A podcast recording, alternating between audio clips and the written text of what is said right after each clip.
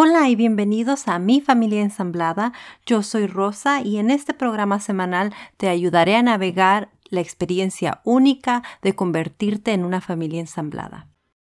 Gracias por acompañarme a un episodio más de Mi Familia Ensamblada. En esta ocasión tengo una invitada muy especial. Su nombre es Ángela Portero. Ella es coach experta en relaciones familiares y de pareja. En esta ocasión vamos a hablar sobre el respeto y la disciplina que deben de implementar las madres, las madrastras, madres afín, padres, padrastros o padres afín. Hola Ángela, gracias por acompañarnos el día de hoy. ¿Cómo estás? Hola Rosa, gracias por esta oportunidad aquí desde Madrid. Saludos a Madrid. Y eh, nada, pues como has dicho, soy Ángela Portero, soy coach de familias y de parejas y me dedico a ayudar a las familias eh, que quieren hacer ese cambio en la crianza porque a nosotros nos educaron de una manera y nosotros ahora vamos a educar a nuestros hijos de otra. Venimos del autoritarismo y queremos pasar a la crianza respetuosa y eso lleva un cambio. Hay familias que lo gestionan mejor y hay familias que necesitan un poco de ayuda y esa ayuda soy yo. Igualmente en la pareja, probablemente el ejemplo que tuvimos no era el mejor o no tuvimos un ejemplo y ahora queremos hacerlo de otra manera, pues si necesitamos esa ayuda, pues también tengo esa ayuda. Muchas gracias. Y sí, estoy totalmente de acuerdo contigo. Muchos de nosotros, especialmente nuestra generación, porque tú y yo somos de la misma edad, eh, fuimos creados en, en una familia autoritaria y es el ciclo que hemos traído a nuestra familia eh, se me hace un tema muy importante también porque somos muchas madres afín, madrastras. Sé que en, en, España no se usa mucho el término de madrastra ya, estamos cambiando, ¿cierto? Y, pero también el padre y los, los padrastros o padres afín sufren esta, este cambio que tienen que hacer y especialmente porque no tienen a los niños desde chiquitos. Usualmente llegan a la vida de estos niños ya cuando ya están grandes y tienen que implementar un nuevo estilo de crianza con unos niños que son totalmente desconocidos para ellos. Exactamente. Yo misma tengo madre afín. Eh, ellos empezaron su relación cuando yo tenía creo que 15 años, llevan un montón de años juntos y es verdad que el comienzo es difícil porque al final eh, el niño viene de una familia, sea la que sea, y entra en otra familia y aunque sean familias parecidas, pero en cada casa hay unas normas, en cada casa se hacen las cosas de una manera y la adaptación, digamos, ese, em, esa manera de ensamblarse eh, a veces es un poco complicado.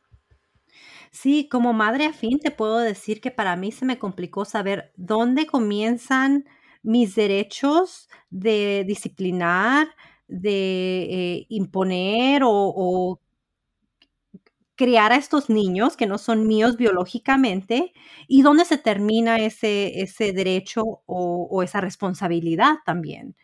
Eh, fue algo muy difícil y creo que muchas sufrimos eso como madres afines y, también los padres, porque hay que ser sincera, también los padres afín, eh, es muy difícil saber dónde empieza esa responsabilidad y dónde termina, ¿cierto? Efectivamente. Sobre todo cuando eh, los niños que, llegan o los niños que tiene tu pareja son más pequeñitos. Eh, claro, evidentemente esos niños necesitan cuidados, necesitan atención, necesitan límites, necesitan acompañamiento y en el día que están con su papá o con su mamá y yo soy el afín, eh, tengo que saber estar ahí, pero también tengo que saber desmarcarme en algunos momentos y decir, bueno, este ya no es mi papel, yo aquí ya no entro, ¿no? Esto ya no, no es mío. También depende mucho de la comunicación de la pareja y de lo que la pareja acuerde. Sí, por eso se me hizo tan importante que, que, mencionaste que también trabajas en pareja, porque creo que en muchas familias se nos olvida que necesitamos ser ambos un equipo. Exactamente. Entonces, para poder formar ese equipo se necesita trabajar en pareja primero y después implementar esos eh, estilos de crianza juntos para que todos estemos en la misma página. Exactamente, a mí me gusta mucho eh, contar en los, en los, talleres, en los webinars, los webinars, que nuestra pareja es, es un equipo y que somos como un barco. Cuando empezamos nuestro, nuestra relación, nuestro noviazgo, em, seamos chiquitos o seamos ya grandes, eh, es un barco pues de papel casi, ¿no? Una barquita que va a la deriva. A medida que vamos creciendo, ese barco crece y crece y crece, ¿no? Hasta que se convierte, ojalá, en un yate, prácticamente, ¿no? Pero ese barco va a pasar por muchos momentos y en algunos momentos hará aguas y en algunos momentos pues la tormenta podrá un poco con él, pero si somos un verdadero equipo y nos comunicamos bien en condiciones, desde el respeto, ese barco crece ¿no? y, remamos todos en la, en la, misma dirección, que al final es lo importante y al final también es lo que hay que transmitirle a los hijos, ¿no? Que, que somos equipo y que vamos juntos en la misma dirección, porque cuando llegan los niños, si no somos un equipo y cada uno va a lo suyo, ¿no? Eh, este barco evidentemente se hunde. Claro, pero ¿qué se puede hacer cuando, digamos, una sola persona está dispuesta a hacer estos cambios o, a, a hacer una crianza respetuosa y la otra persona aún cree en lo que se le fue enseñado o enseñada en el pasado y los ciclos de nuestros ancestros, digamos?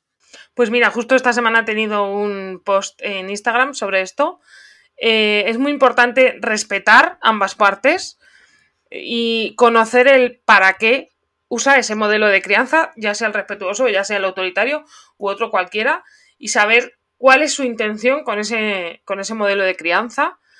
Y si yo quiero eh, criar desde el respeto, lo hago y probablemente como tendré mejores resultados que la otra parte, que cría en autoritarismo, digamos, eh, llegará el momento en el que si yo no le presiono, si yo no le critico, la otra parte se incorpore a la crianza respetuosa porque verá mis resultados. Le dará, digamos, envidia, le picará ese gusanillo de decir, esos resultados me gustan más que los míos, ¿no? Esa, al final el resultado suele ser la conexión que yo genero con mis hijos y le gustará esa conexión que yo habré generado con mis hijos, le daré envidia.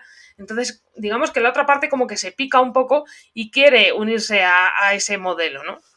Pero es verdad que al principio es un trabajo de si tú no quieres, está bien, yo lo voy a hacer a mi modo, tú lo haces al tuyo, evidentemente con unas bases comunes, pero probablemente llegue un día en el que diga, a mí me gusta más esa conexión que tú tienes con los niños que la que yo tengo, ¿no? ¿Sabes qué? Nunca lo había visto de esa manera. Nunca me había sentado a pensar de que si una parte no está de acuerdo, aún así pueden funcionar las cosas y aún así puedes tú hacer los cambios y ser ese modelo a seguir para la otra persona, ¿cierto? Y me parece interesante y es muy cierto porque yo con los hijos de mi pareja, los hijos de Jason, tengo una conexión muy especial, también con mis hijos, y creo que no nada más ha sido por los cambios que he hecho en, la manera que yo estoy criándolos, pero también por, por el hecho de que estuvieron haciendo escuela virtual y yo estuve aquí con ellos, pero durante ese tiempo yo estuve haciendo bastantes cambios y yo tengo una conexión muy especial con ellos. Y Jason me lo dice, me dice, ¿cómo puedes hablar tú con ellos así? ¿Qué es lo que tengo que hacer yo? ¿Qué es lo que estoy haciendo mal? Dame consejos. Eh, a veces están teniendo una conversación y me volteé a ver como rescátame porque no sé qué decir. Eh, y él, él, él sí está de acuerdo de la manera en la que estamos criando los niños. Fue un, un, un acuerdo que tuvimos mutuamente, pero él no está aquí día a día para, para implementar esas técnicas, pero él ve que las técnicas que hemos aprendido juntos y que yo he implementado más que él, están funcionando y sí, tiene como un tipo de, curiosidad más que envidia de, cómo es que yo puedo hacer eso y qué es lo que él tiene que cambiar para crear esa conexión. Claro, qué bonito, qué bonito.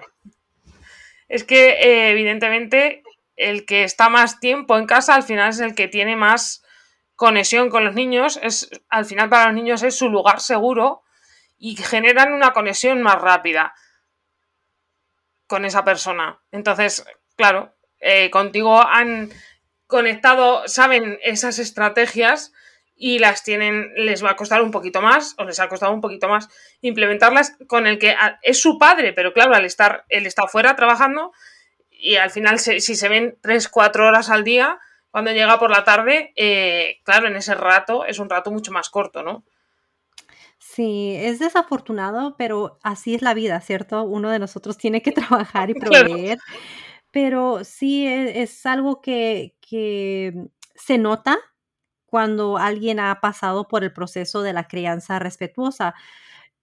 En mi página de Facebook, en el grupo de Facebook, tuve algunas miembros del, del, grupo que son madres afín que les hice la pregunta de qué es lo que podría yo preguntarte a ti que les pueda ayudar a, ellas, porque yo ya pasé por el proceso, eh, yo ya estoy, yo ya llegué, digamos, a la crianza respetuosa desde em, hace, hace un año aproximadamente, es cuando yo empecé a, implementar las, las técnicas de la crianza respetuosa, pero sé que muchas no hemos llegado ahí y no sabemos qué hacer en diferentes situaciones. Tuve a, una miembro de, el grupo de Facebook que me hizo la pregunta de em, que su, su, hijo o hija afín eh, estaba teniendo una actitud muy negativa hacia ella, muy irrespetuosa, que mentía sobre el papá eh, y que no sabía qué hacer. La mamá biológica está desaparecida, se, borró de la, del, del mapa, eh, pero aún sigue, creo, teniendo comunicación un poquito con la niña, manipulando lo que la niña piensa y eso ha creado un conflicto de lealtad y creo que la madre afín no sabe cómo eh, mejorar su relación con, con la niña claro, sin faltarle respeto a la madre biológica y, también ayudar a mejorar esa relación que tienen la hija y, el padre biológico. ¿Qué sería tu recomendación? A esa mamá le diría que eh, evidentemente la crianza respetuosa, como su propio nombre indica, se basa en el respeto hacia todos, también hacia uno mismo y además para cambiar algo, en lo primero que nos debemos centrar es en lo que estamos haciendo nosotros. Es decir, si esto que yo estoy haciendo, además como adulta, no me está funcionando, ¿qué puedo hacer yo para intentar mejorarlo, no?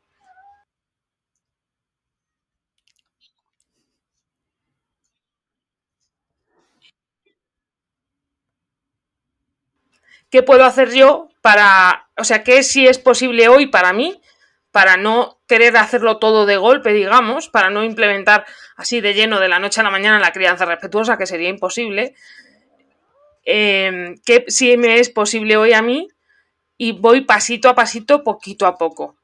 Quizá hoy me es posible simplemente sentarme a jugar con la niña o con el niño 10 minutos. Bien, pues 10 minutos, perfecto. Juego esos 10 minutos y el resto del día intento mantener ese respeto y si no es posible y si en algún momento no nos entendemos, no pasa nada, calma.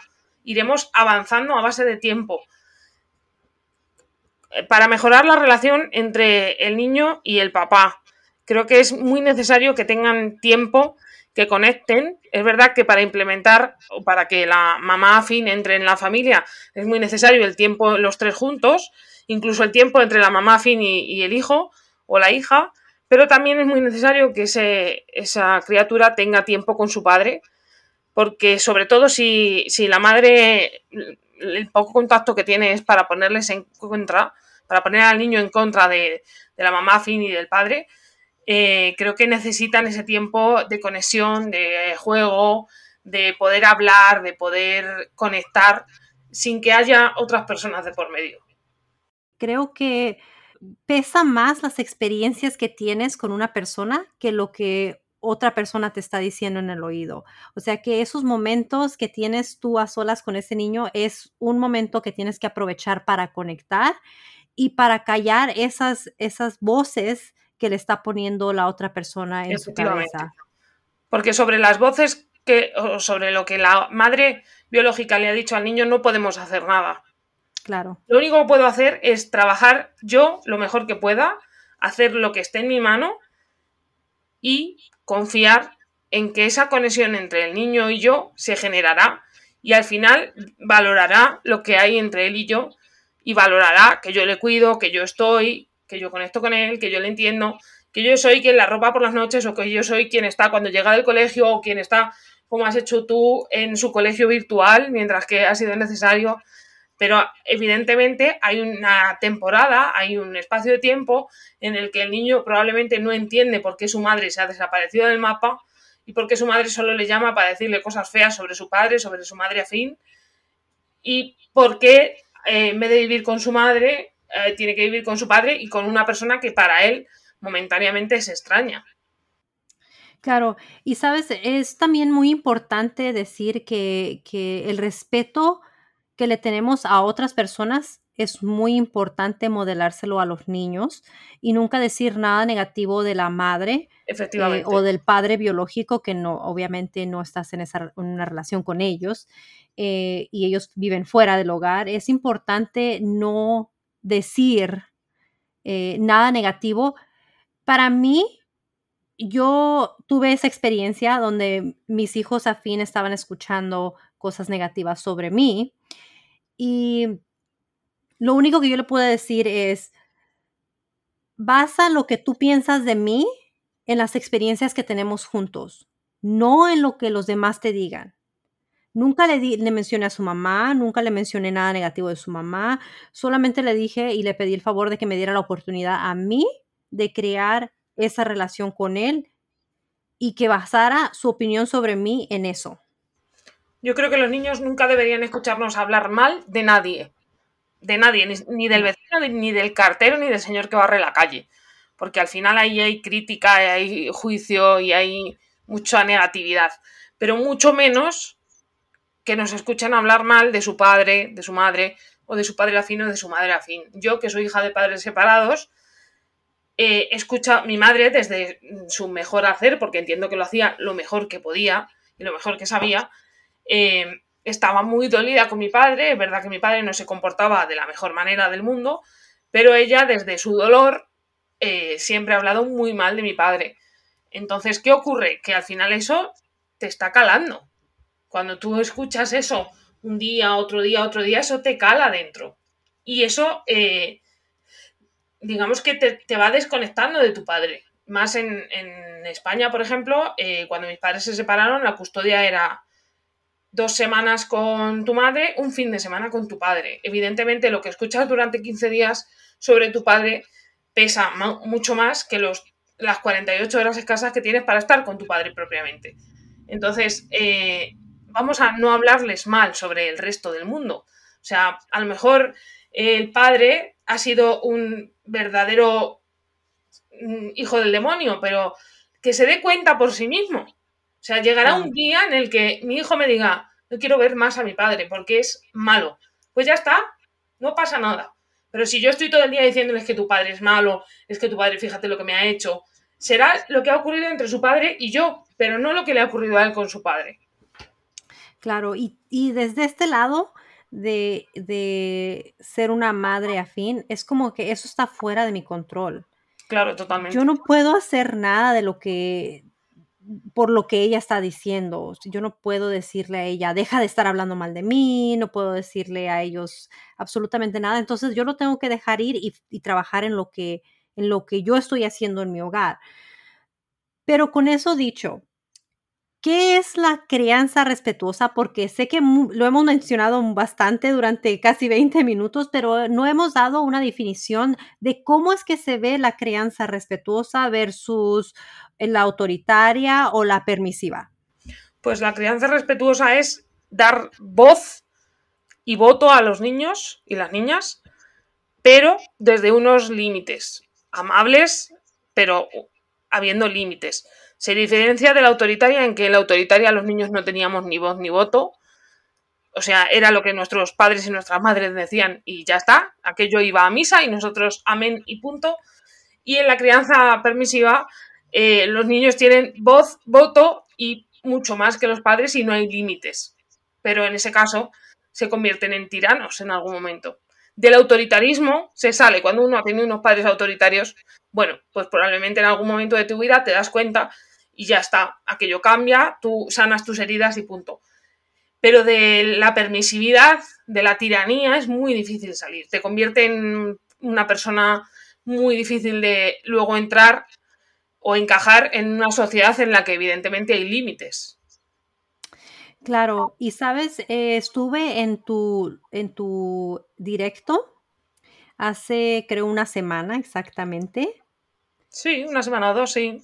Y estuviste hablando sobre eso y, me pareció muy interesante el hecho de que cuando uno es un padre autoritario, no nada más eh, estás creando un resentimiento quizás en tu hijo, pero estás creando una persona que no sabe cómo tomar decisiones por sí mismo o dar sus opiniones porque siempre está, ah, está dándole a los demás. El placer, sí, el la placer, complacencia. Exacto. Entonces, eh, me pareció muy interesante porque sí es cierto, ¿cuántos adultos en nuestra generación, por cómo fuimos creados, no sabemos tomar decisiones, no sabemos poner límites, porque nos nuestros padres no nos enseñaron, no nos permitieron poner límites. Uno no tenía el derecho de decir que no. Era no, un sí o un sí, ellos tomaban la decisión por nosotros. Ahora, como adultos, no sabemos poner límites, no sabemos, eh, tomar decisiones, y siempre estamos bus buscando complacer a los demás, y y basar nuestra felicidad en la felicidad de alguien más. Sí, y nos perdemos grandes oportunidades porque quizás nos dan el, el poder o la confianza, eh, por ejemplo, laboralmente, de que ocupemos un cargo de cierta eh, autoridad, de cierta valencia, ¿no? Un alto cargo, pero como nosotros siempre estuvimos supeditados a alguien, siempre alguien estaba por encima nuestro mandando y eh, nos han enseñado a ser sumisos, ¿cómo voy a mandar yo? O sea, yo soy quien acata órdenes, no, no quien las da, ¿no? Entonces nos perdemos grandes oportunidades a pesar de tener la capacidad y de que alguien confíe en nosotros para hacer eso. Y dejamos de intentar un montón de cosas porque no me creo capaz, ¿no? La crianza autoritaria hace hijos incapaces, porque le estoy diciendo que no, le estoy diciendo lo que tiene que hacer, le estoy diciendo que tiene que obedecer. Claro, no sabemos ser líderes, solamente sabemos ser, eh, seguidores, ¿cierto? Eh, es algo bien muy, muy difícil, y también creo que que también nos quita autoestima, y el amor que nos tenemos a a uno mismo, y como te digo, eh, también siempre basamos nuestra felicidad en la felicidad de alguien más. Si alguien está siendo feliz, nosotros somos felices. Porque nos han enseñado que somos ese 50% de alguien o esa media naranja, ¿no? Eh, no sé si, si en Estados Unidos existe, en España es muy común esto de la media naranja, Sí. la media naranja de alguien y a mí me horroriza pensar porque yo me veo y estoy completa, o sea, soy una persona que siente, mi corazón late, mi cerebro piensa, yo eje- ejecuto acciones, entonces estoy completa. A mí no me falta nada. claro. Entonces, no tengo por qué ser la media naranja de nadie y no soy la media naranja de nadie. Yo soy, a mí me gusta pensar, soy un melón completo. En España hay melones buenísimos y riquísimos y yo en mi 100% decido si quiero compartir mi vida con alguien o no, pero no para que venga y me complemente, sino por compartir, por crear un proyecto común. Pero igual puedo crearlo que no crearlo y estar sola en mi 100%, porque eh, cuando tienes una relación con otro 100%, sumamos un 200% en nuestros mejores momentos. Si uno de los dos flaquea, pues podemos estar en un 150, 120%. Si los dos flaqueamos, aún podemos estar en el 100%. Eso es lo maravilloso, ¿no? El saber que la otra persona, el día que tú no llegas, va a estar ahí. Sí, es muy, muy cierto. Y ahora a pasar a lo permisivo, cuando, como, como mencionaste tú también, eh, cuando eres un padre permisivo, tus hijos no saben seguir normas dentro de la sociedad cuando ya son adultos y sufren ellos demasiado. No saben eh, respetar los límites de los demás, no saben recibir un no como respuesta, ellos siempre tienen que ser a su manera o, si no hay una rabieta eh, y es muy difícil fun- funcionar en la sociedad de esa manera y te puedes meter hasta en problemas legales, o sea, Todo eso te lleva a problemas muy graves, el no acatar, el, o sea, no respetar el no de otra persona. En el caso, por ejemplo, de, de una violación, es lo más común, ¿no? Que la otra persona diga no y a mí me da igual ese no. O que la otra persona no haya dicho sí, pero como es lo que yo quiero, pues ya está, voy a por ello y punto.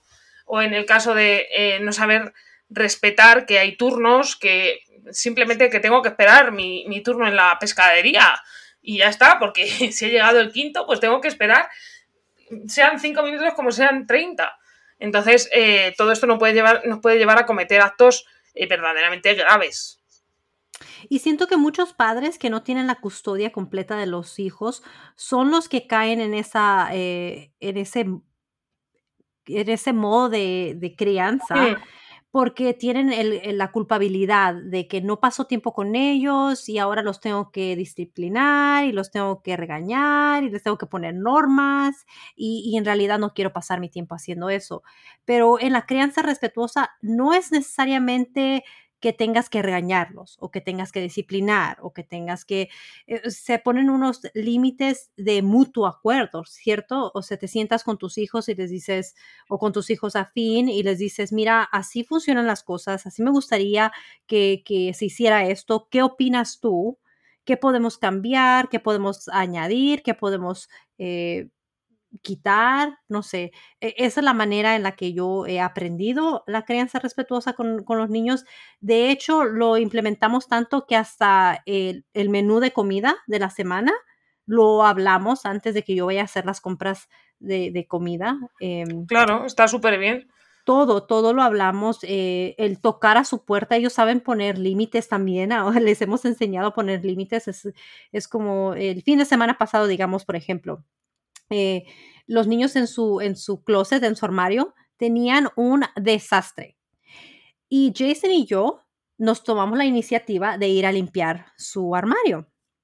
Bueno, pues eh, el hijo, curiosamente, el hijo de Jason estaba muy molesto y, no pudo comunicar, creo que lo que sentía, pero yo me senté, después de que esto sucedió, de que limpiamos, me senté y, y le pregunté, ¿qué es lo que tienes? ¿Qué es lo que, qué es lo que te está pasando? Porque parece que no estás muy feliz, no estás muy contento. Y me dijo, mira Rosa, y es cuando es en, en esos momentos donde Jason ve y dice, yo quiero tener esa comunicación. Y el niño me dijo, mira, es que este es mi, mi espacio y ustedes tomaron la decisión de venir a limpiarlo sin sugerirlo, solamente tomaron esa decisión, ni siquiera nos preguntaron.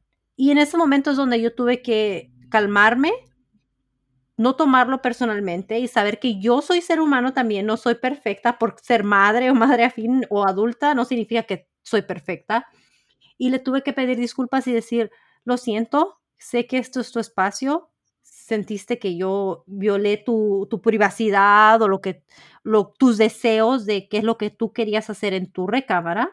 Lo siento, no va a volver a pasar. Esta recámara necesita estar limpia al menos una vez por semana. ¿Cómo le podemos hacer para mejorar esta comunicación y para no sobrepasar tus límites yo y para que tu recámara esté limpia? No es ser, no es ser padre o madre débil. No, al contrario, es una técnica muy buena.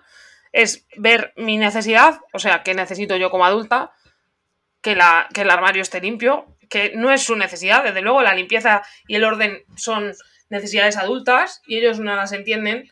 Entonces mi necesidad como adulta es que esto esté limpio. Tu necesidad es que eh, respetemos tu privacidad. Entonces veo tu necesidad, mi necesidad y juntos buscamos una solución. ¿Qué podemos hacer para que esto esté limpio y para que yo la próxima vez que lo quiera ver limpio no invada tu privacidad, que tú no te sientas invadido? Pero eso tomó mucho tiempo para yo llegar a ese, a ese punto en mi relación con él y como madre o madre afín. Me ha tomado mucho tiempo, mucha práctica el llegar a esos momentos y poder captarlo, analizarlo y, hacer lo que, lo que hice, que fue comunicarme con él y llegar a un acuerdo mutuo. ¿Qué técnicas podemos empezar a usar desde este momento para llegar a, a algo así? Pues eh, esta de la que estábamos hablando me parece muy sencilla y me parece que podemos empezar desde cosas muy pequeñitas. Veo mi necesidad, todos tenemos necesidades, los adultos y los niños, pero eh, son diferentes. Aunque seamos dos personas adultas, nuestras necesidades en realidad son las mismas, pero cada uno las mide de una manera diferente, ¿no?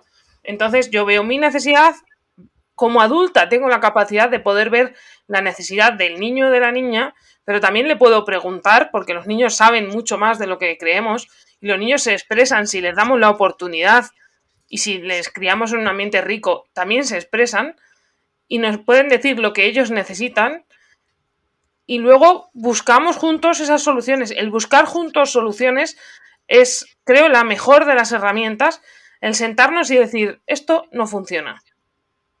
Eh, ¿Qué hacemos? Mi profesora de coaching, Rocío Gómez, em, dice que una buena técnica es preguntar cómo podemos hacer para que esto empeore aún más. Porque, digamos, nos saca de ese momento en el que parece incluso que le estoy regañando y entramos eh, en una búsqueda de soluciones productiva. Porque al principio empezamos a, o sea, nos relaja, nos baja del juicio y pensamos en cómo lo podemos hacer peor, qué podemos hacer para que esto funcione todavía peor. Y luego ya empezamos en la productividad de buscar qué podemos hacer para que esto verdaderamente vaya mejor, ¿no? Aunque sean cosas pequeñitas, pero en lo que en la medida de cada uno. ¿eh? Igual que pienso que es posible para mí hoy, le tengo que preguntar a ellos qué es posible para ti hoy. Evidentemente, si nunca ha limpiado su cuarto, por ejemplo, eh, no le puedo pedir que de la noche a la mañana sepa limpiar y ordenar su cuarto y encima a mi gusto. Tendré que acompañar, enseñar. Esto me va a llevar mucho tiempo.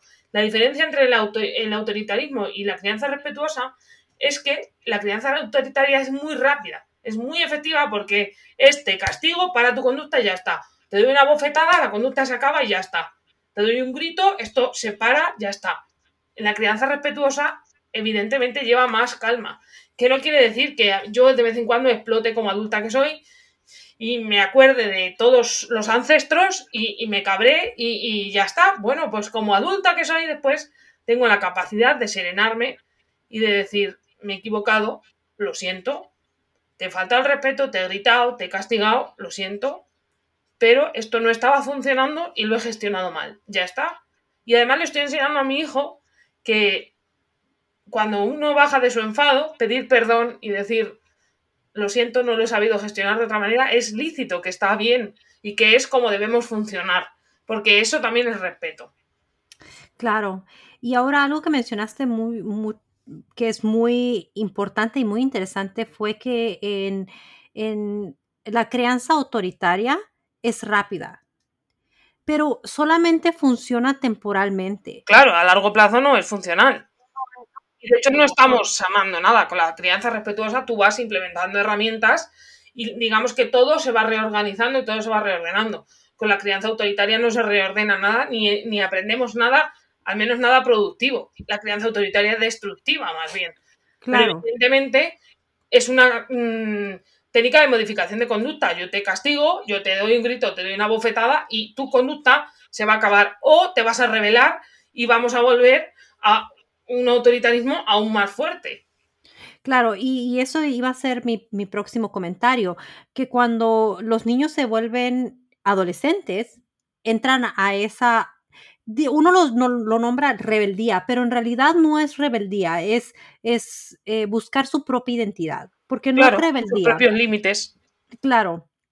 Entonces, eh, cuando uno es un padre autoritario, llegan a, la, a la adolescencia, buscan su identidad y, y sí, como dices, se rebelan, crea su, mucho resentimiento en, en ellos y, empiezan ellos a atacarte, porque no nada más ya son más impulsivos, están buscando su identidad, pero ya también físicamente están más fuertes.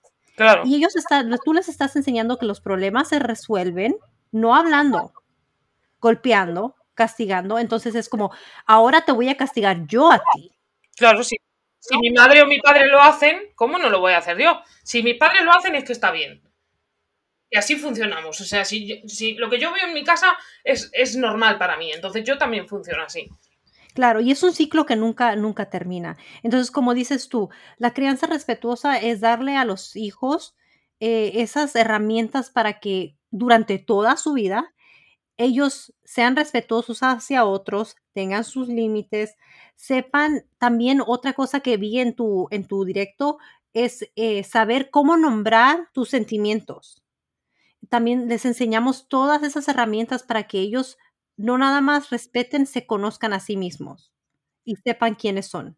Efectivamente, porque es muy importante si desde chiquitines les enseñamos eh, qué es una emoción, cuáles son las emociones, eh, qué siento, por ejemplo, cuando tengo miedo se me acelera el corazón, eh, si estoy nervioso me sudan las manos, eh, cuando estoy contento tengo ganas de moverme, de saltar, de hacer. Cuando estoy triste, al contrario, tengo ganas de hacer la bolita. Al final ellos si saben identificarlo, se van a respetar mucho más. Cuando no sabes lo que te pasa, normalmente lo intentas tapar, tapar, tapar, tapar. Pero cuando lo identificas, es mucho más fácil gestionarlo.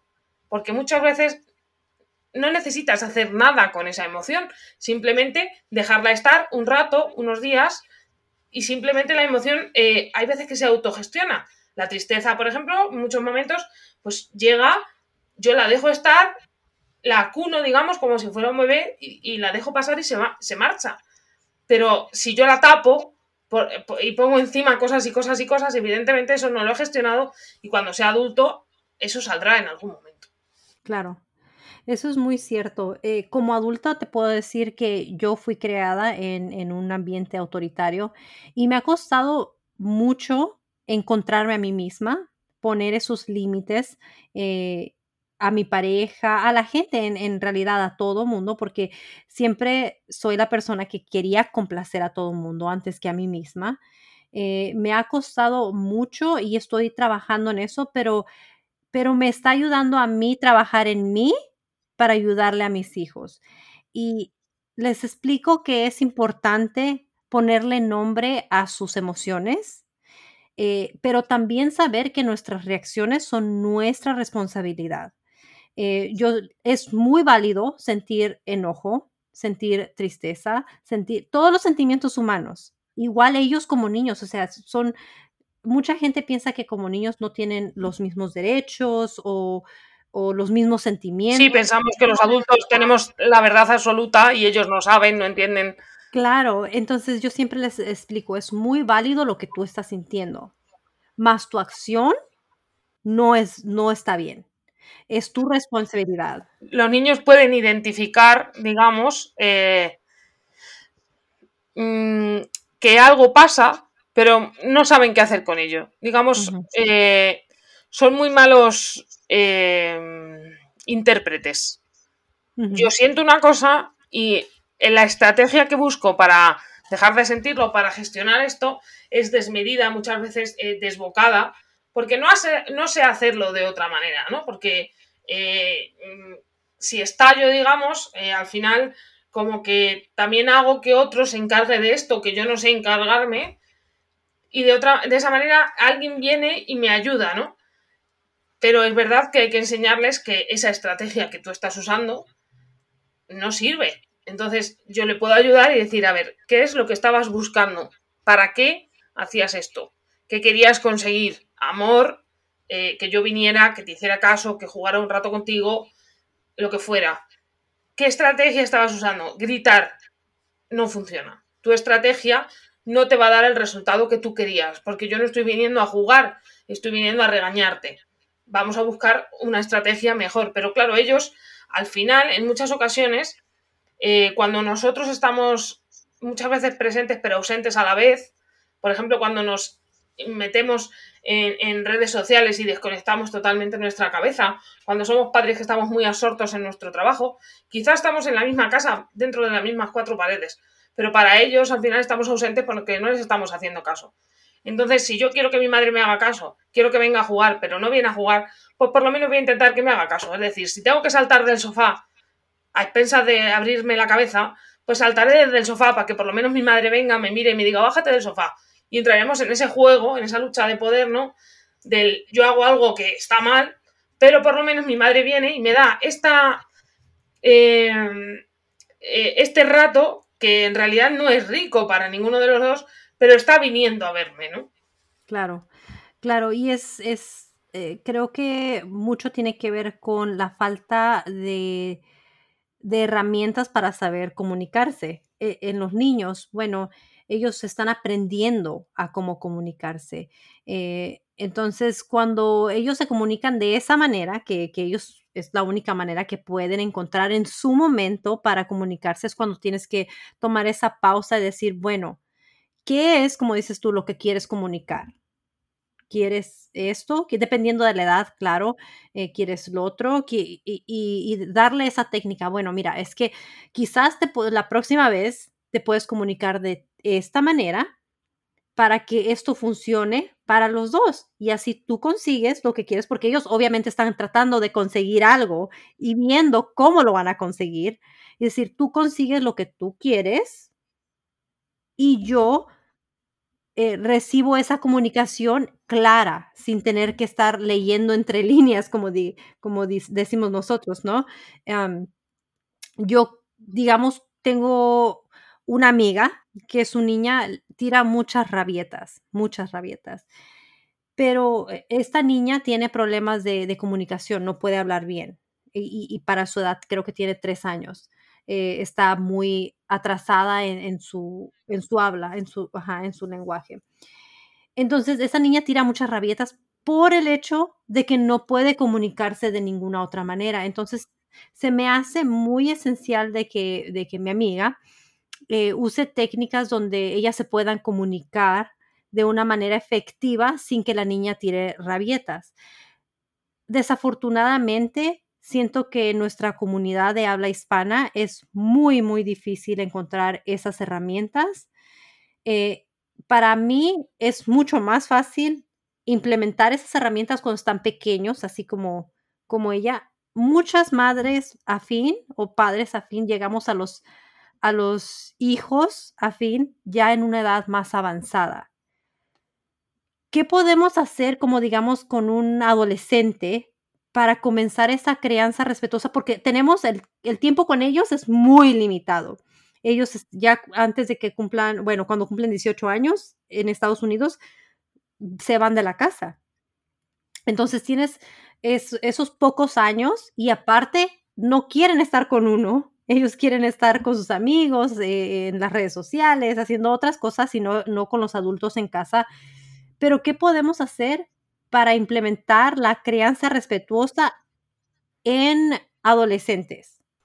Pues eh, los adolescentes, seamos madres afines o, madres biológicas, em, lo que necesitan evidentemente es espacio y hay que respetarles porque en su espacio están decidiendo o están encontrando quiénes son, quiénes quieren ser, lo que quieren hacer en su vida, lo que les gusta, lo que no les gusta.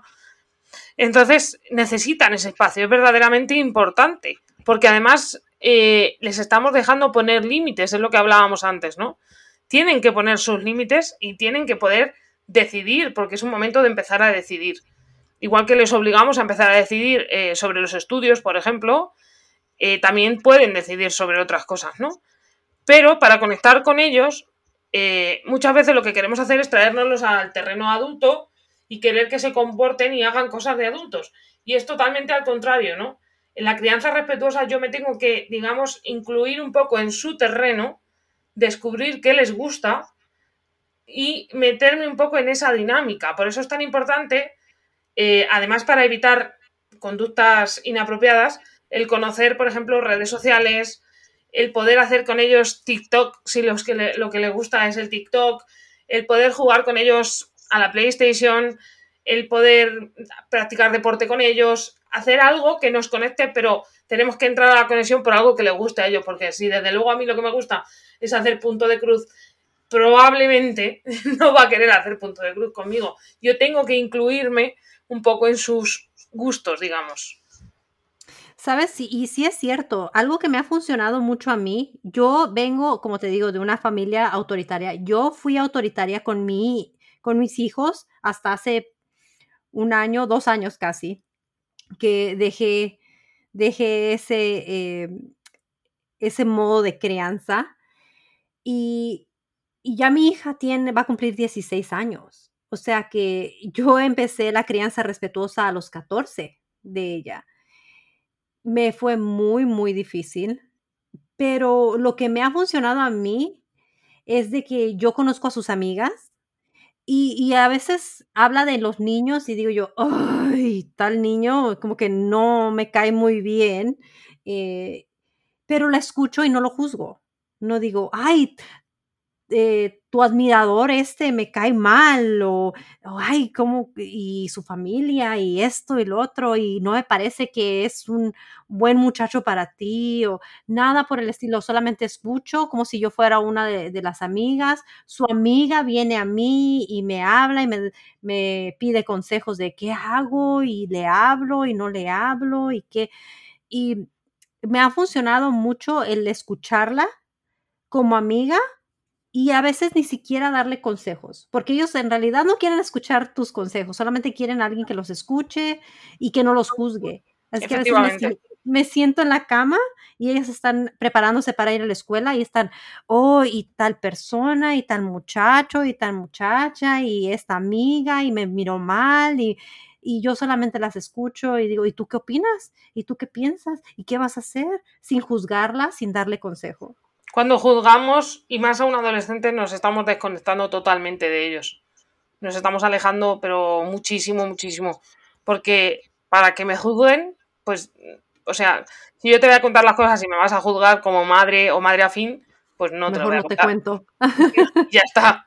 Te dejo de contar y ya está. si me vas a decir lo que tengo que hacer, o si me vas a dar un consejo disfrazado de obligación y cuando yo no lo lleve a cabo te vas a enfadar conmigo, pues la próxima vez no te lo cuento. O te miento, que es peor todavía, ¿no? ¿Por qué los niños empiezan a mentir? Por evitar algo que hemos hecho los adultos, por evitar nuestro comportamiento hacia lo que nos están contando cuando era verdad, o por que no estamos lo suficientemente presentes, o no, estamos, no les estamos dando la suficientemente validación y ellos necesitan eh, que les prestemos atención o sentirse importantes para nosotros. Entonces, si yo un día que viene y me cuenta, por ejemplo, de esas veces que le ves que viene y cuenta la verdad o que te has encontrado el jarrón roto y tú preguntas, ¿quién ha roto este jarrón? y sale con mucho miedo a decir, he sido yo, si en vez de castigarle o darle una bofetada o darle un grito, le dices, no te preocupes, cariño, era un jarrón, no pasa nada. Un jarrón, ya está si podemos lo arreglamos, si no se tira y si ya veremos si compramos otro. Pues el día que le ocurra algo verdaderamente importante del tipo, mm, mm, no sé, me han ofrecido droga o, algo así, va a venir porque sabe que aunque está mal, su madre le va a estar escuchando.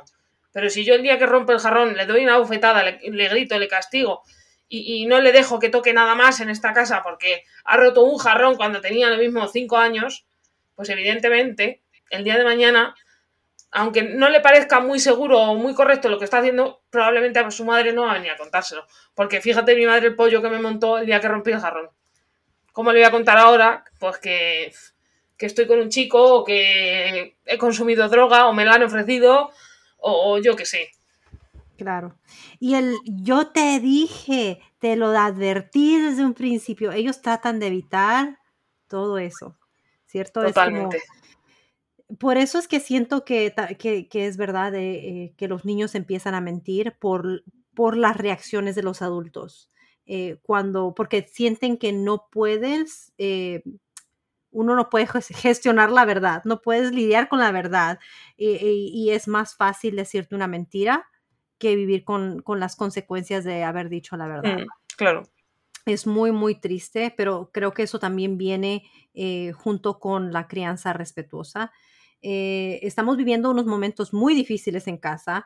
Eh, mis, mis hijos afín em, han aprendido a poner sus límites eh, y, en estos momentos ellos han dicho no nos sentimos seguros yendo a la casa de mamá porque está bebiendo de nuevo, está bebiendo alcohol y, ha recaído y no sentimos esa seguridad y ellos le han puesto el límite. Ellos fueron los que nos informaron a nosotros y, se me hace muy importante enseñarle a nuestros hijos a poner esos límites.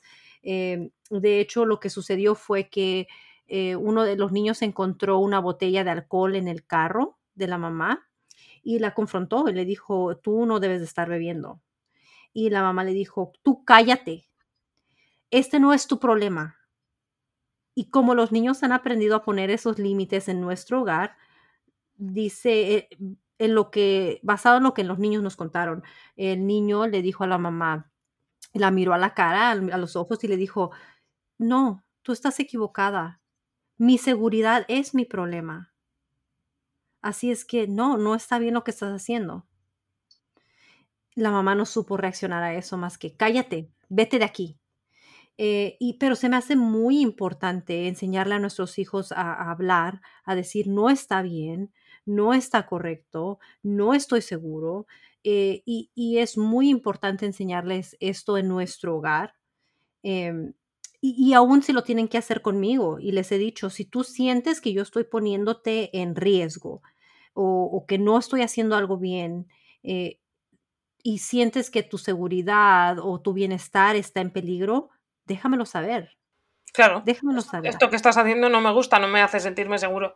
Y ya está, porque el día de mañana, o sea, esta, esta lección le sirve porque el día de mañana, en el mundo real, ahí fuera, probablemente se encuentren con alguien que les quiera hacer daño. Si ellos saben decir, aquí no estoy seguro, esto no me gusta, esto no me huele bien, aquí no, saldrán de ahí. De la otra manera, como les hemos enseñado a obedecer, obedecer, obedecer, pues para adelante y se van a hacer, les van a hacer daño y ellos mismos se van a hacer daño porque no se van a respetar. De la otra manera, es verdad que un niño que sabe poner límites, un niño que tiene mucha rabieta desde que es muy pequeño, nos parece muy difícil de educar. Claro, está tomando sus propias decisiones desde muy pequeño. Pero es maravilloso. Lo que me asustaría de verdad, y esto lo digo mucho, es un, que me vengan unos padres y me digan, nuestro hijo es maravilloso, no tiene rabietas. Ahí me asusto de verdad.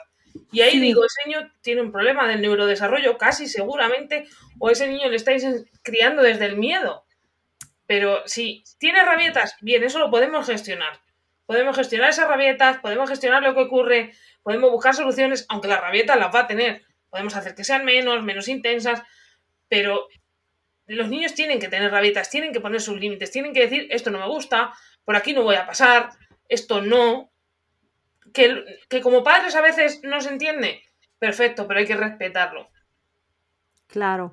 Sí, eso es muy cierto. Eh, de hecho, creo que vi una publicación que tú tenías que decía, eh, mi hijo es un buen niño, es súper eh, obediente, nunca me cuestiona, y versus el niño que siempre tira rabietas y que quiere imponer sus, sus cosas como las quiere y, y, sí es muy cierto, eh, un niño que, que tiene ese miedo a comunicarse es mucho más difícil porque se, hay, hay, una falta de confianza en ese hogar donde no se puede comunicar. Em, te lo digo porque yo tengo un, un hijo afín así, que ha crecido en, en, un hogar con una madre alcohólica y que tiene miedo tiene miedo a comunicar sus necesidades porque qué es lo que ella va a hacer, ¿Qué, cómo va a reaccionar. Eh, ¿Qué tal si, e, él me dijo, qué tal si nos monta una escena aquí? Porque no le gusta que, que no nos ha visto en dos semanas. Y eh, yo tengo que ir a verla, pero no porque quiera, porque aún tengo miedo. de que vaya, tengo miedo de que vaya a, hacer algo en contra de ustedes. Y es como, es muy, muy triste ver esos casos donde los niños sienten que tienen que oprimir sus sentimientos eh, por miedo a la comunicación con, su madre o su padre. Así es que es, una situación muy difícil, eh, pero también creo que hay muchas que somos, no nada más como yo, eh, madre afín, pero también somos madres biológicas. y mi expareja aún no tiene eh, pareja, eh, pero ¿qué es lo que yo podría hacer como madre biológica si mis hijos tienen madre afín?